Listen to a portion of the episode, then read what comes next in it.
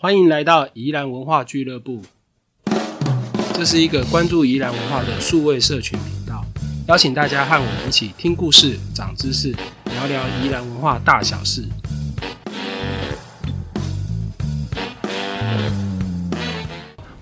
好，欢迎来到宜兰文化俱乐部，我是旅人书店的四九。那我们这一集哦，就继续请蔡老师为我们分享这个太平山高罗东这个林业的部分哦。那我们就有请蔡老师。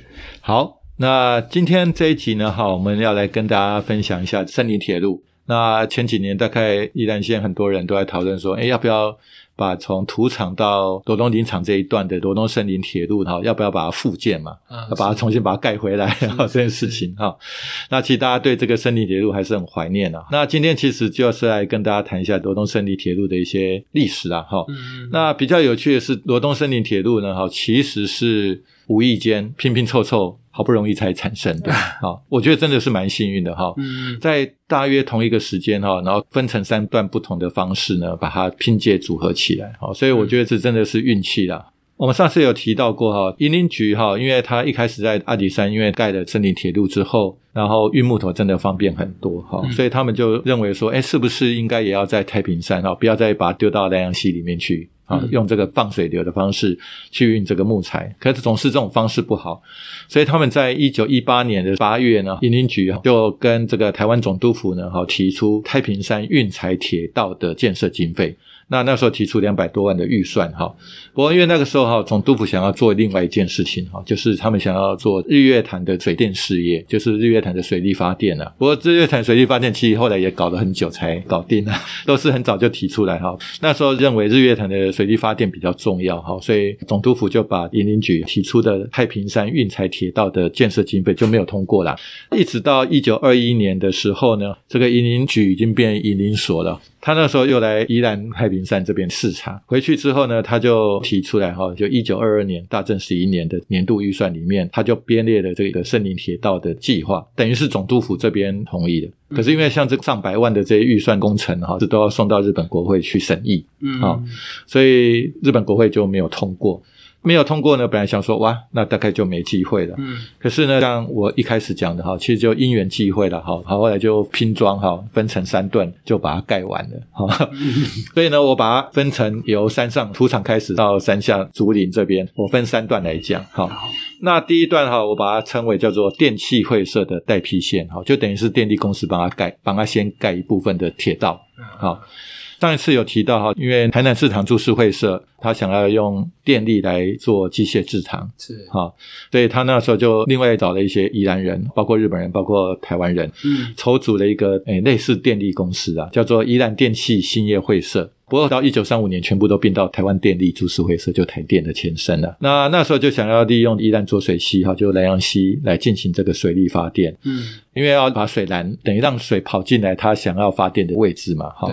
所以它必须要筑一个拦水坝。可是木头本来是从山上放水流下来，碰到拦水坝怎么办？就过不去啊。对啊啊，拦水坝那个木头都那么大，跟那拦水坝迟早又被撞坏嘛。嗯所以呢，就出现问题了。为了解决这个问题呢，宜林所就跟宜兰电气兴业会社呢，经过很多次的协调，最后呢就决定了，就是由电气会社先投资大概一百万元日元啊，嗯然后先帮宜林所先盖土厂到天颂皮的这一段铁道。哇，就几乎一半了耶。因为那时候等于政府也没钱嘛，嗯啊、那就你们有钱，你们就先盖，因为不然你们盖发电所，可是我们木头就下不来啊。是是你要让我们木头能够下来，那你帮我们处理一下，盖个铁路好了。好，嗯那之后再由台湾总督府逐年再把它买回来，啊，等十年，一直是十年，分分期分期付款，对对对对，把它买回来这样子。嗯所以就由这个电气会社呢，把铁路呢盖起来了。从一九二一年的年底哈，到一九二三年的年底就完工了。这段铁道就是从土场到天颂皮的这一段，嗯好、大概是将近二十公里，在十九点三六公里。好、哦，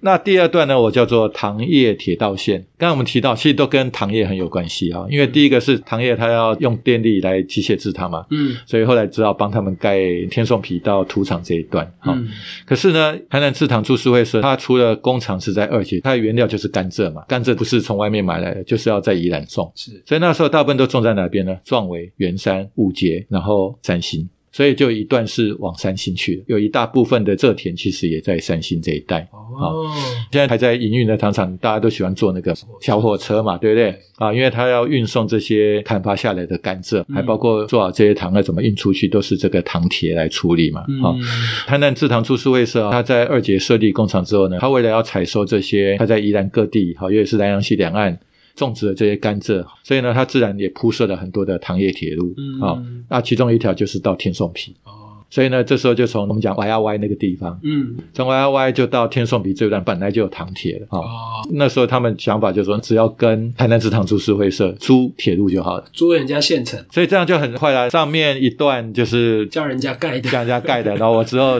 你先帮我盖，嘿，我现在没钱哈，有点对回啊，赶快，你先帮我盖，我之后再慢慢还你，慢慢买回来嗯啊。那第二个就是本来就有这些糖铁啊，嗯啊，那就我就先跟你借用嘛，用租的，那用租的就好了。那现在就差一点点了哈，因为快到罗东，快快到罗东了哈，快到竹林了，对对对。嗯这个糖铁哈，大概也是在一九二零年的时候呢，二月就完成了，就是从二节 Y R Y 那一带哈到天松皮的这一段哈，嗯所以等于是这个森林铁路里面最早完成的一段了。刚才前面提到过的电气会社帮忙盖的这个哈，是到一九二三年的年底哈才完工。哦，慢对一点点，第三段就跟我们提到，刚 Y R Y 哈，可是还没到竹林嘛，所以这个时候啊，罗东街长啊就极力的去争取。我们上一集稍微讲一下，哎，那个时候到底要把出张所是设在宜兰呢，还是要把它改到罗东来？那那时候就因为胜利铁路的关系，想说，哎，怎么办呢？那个还有这一段没办法完成。好，罗东街长陈澄金非常有 gas，万来出五万块呢修了，哎，罗东人啊无要出哈，无要寄付哈，安尼我来出的，安尼好不好？哈。可是我就说嘛，那个其实总督部早就决定了，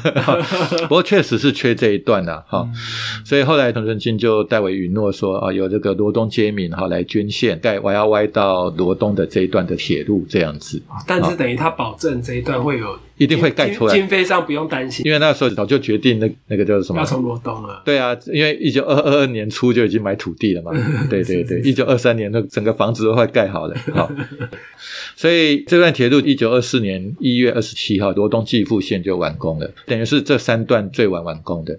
可是这一段完工了之后就哇全线通车了。就通了。啊，就从土场到天颂皮，到哎这一段就完工了。到竹岭都好。对对对。啊，所以我才说，哎，其实它是真的是蛮幸运的哈、嗯那个官方没有钱可以盖，可是可以透过这种方式呢，然后三段拼接，把它拼得完美无缺，然后就把它组成罗东森林铁路的。哇，差很多。从此以后，木材就可以用走铁路下来。更幸运的是什么？一九二四年的年底呢，十一月三十号，我们宜兰县铁路也全线通车了，就可以送到台北去了。哦哇，就直接到罗东，再到台北去。所以你看时时间这个真的是运气蛮好的，因缘际会，嗯然后嗯透过这种三段拼接的方式啊，就完成了这个罗东森林铁路。所以一九二四年算是罗东关键的一年我，们应该来庆祝这个快要一百年快要一百年哎，没有错，没有错。嗯，所以呢，罗东胜利铁路其实就从土场到竹林，大概将近三十七公里，是采用窄轨，然后是用蒸汽火车。大家现在其实可以到我们罗东林场哦，那边好多部的老蒸汽火车的还在那边。对，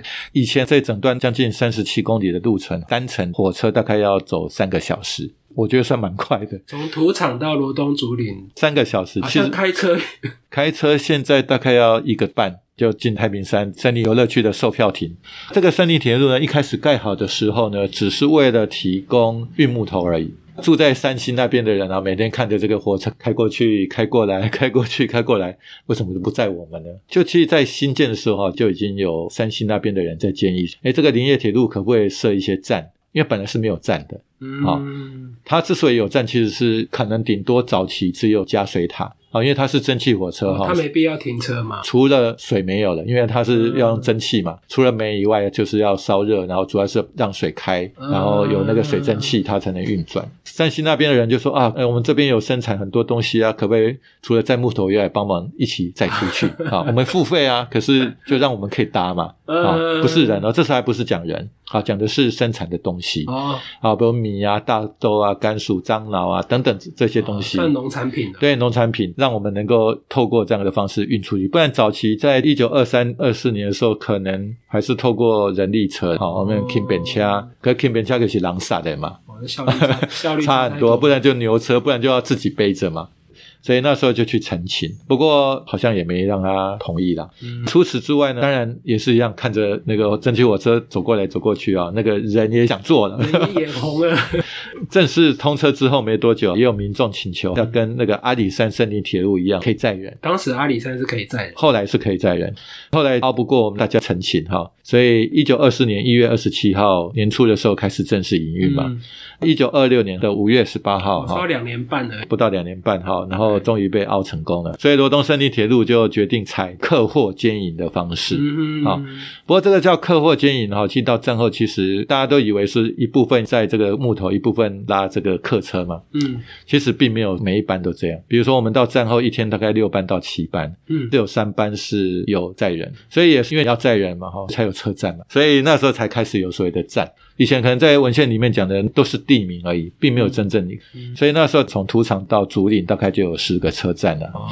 就从那个土场下来，然后就是现在叫热水嘛，以前叫做浊水啊然后对，然后牛豆。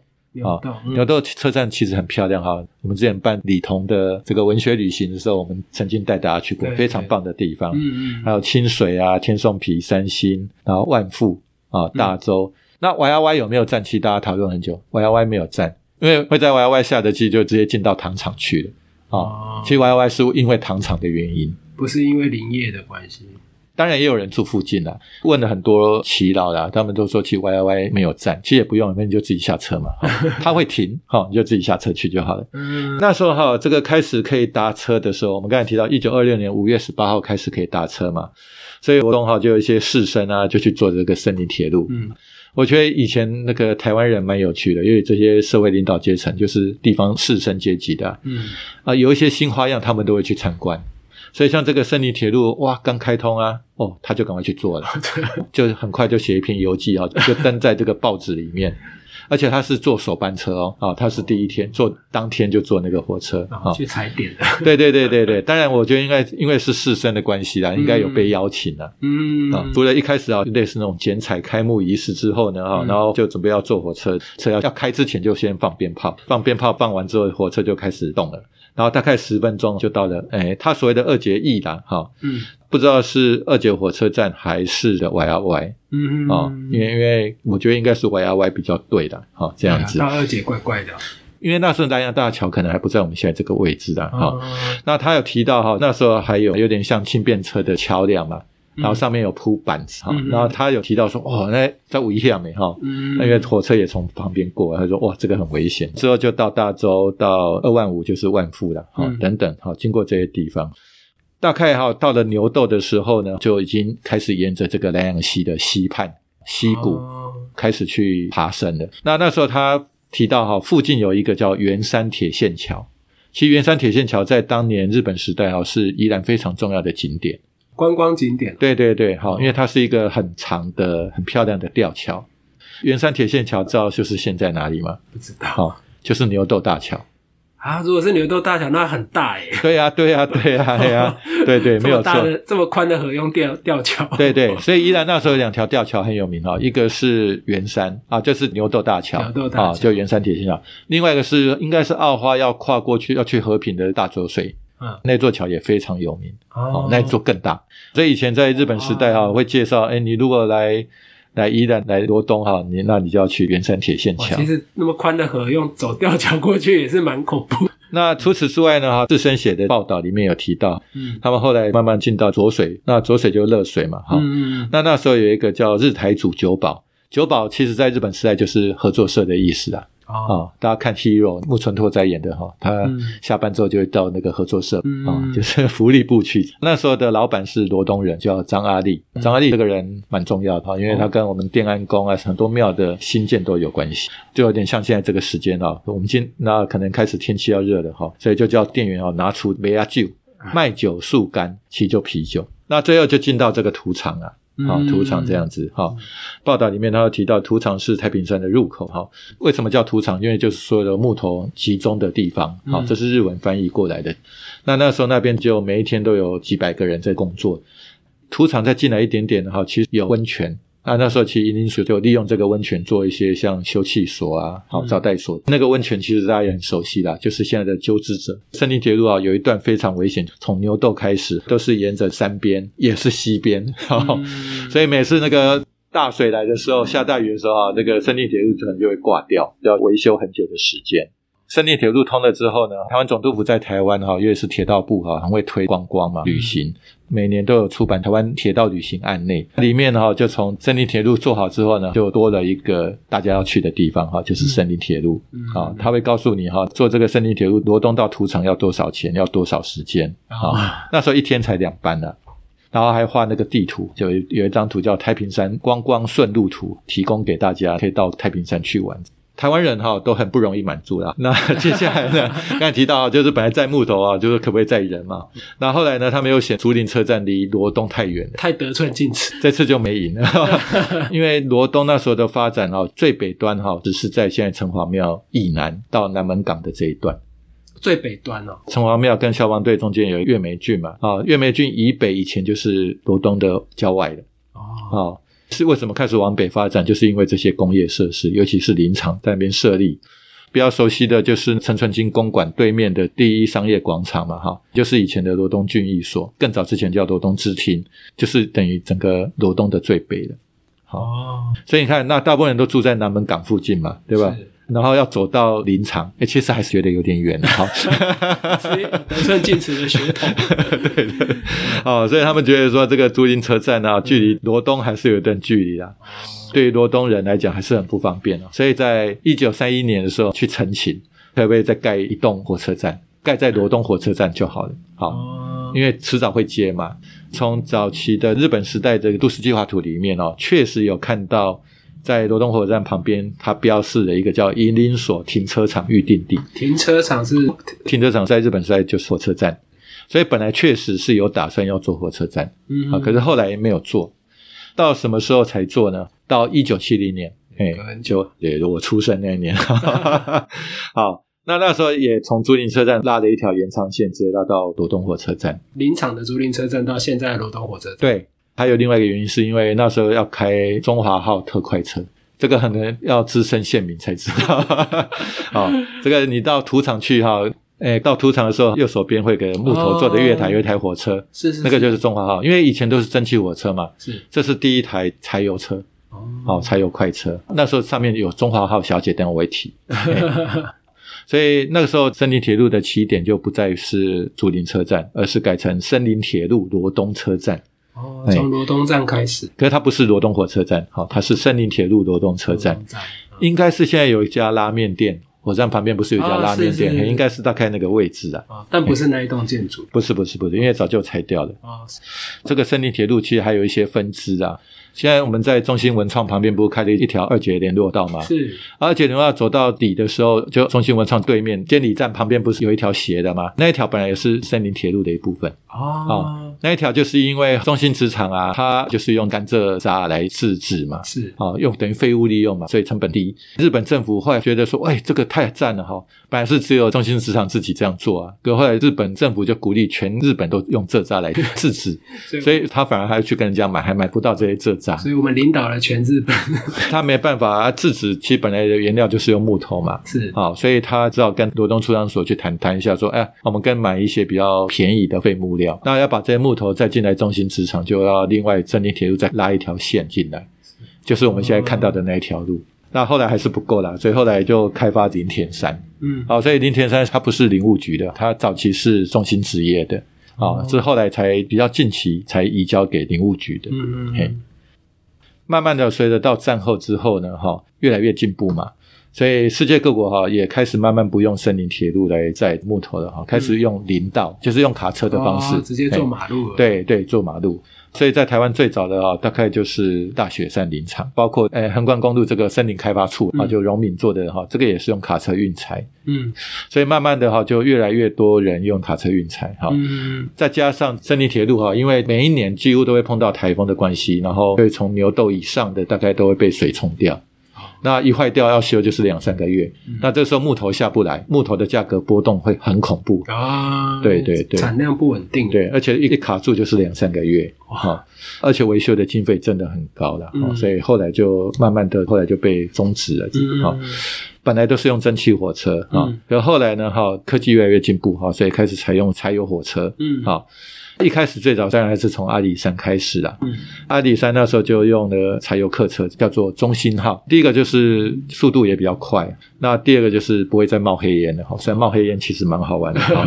后来一九六三年的时候，先由阿里山开始嗯。一九六七年那时候的领管处呢，就买了两部日本车辆株式会社所制造的柴油客车。嗯好，日本车辆株式会社其实蛮重要的哈，他们现在还在。嗯，一百年前蒸汽火车也很多都是他们做的。嗯啊，比如说现在在罗东公园里面的那一部比较大的蒸汽火车头，嗯它就是日本车辆株式会社做的。哦这些柴油客车呢，哈，因为要跟阿里山的中信号有个区别了，哈，所以他们就叫中华号，而且呢，区别不只是名称不一样，我们的中华号是深蓝色的，嗯阿里山的中信号是红色的。嗯那再就是有一个最大的差别在哪里呢？中信号就阿里山的呢，没有车长小姐啊啊。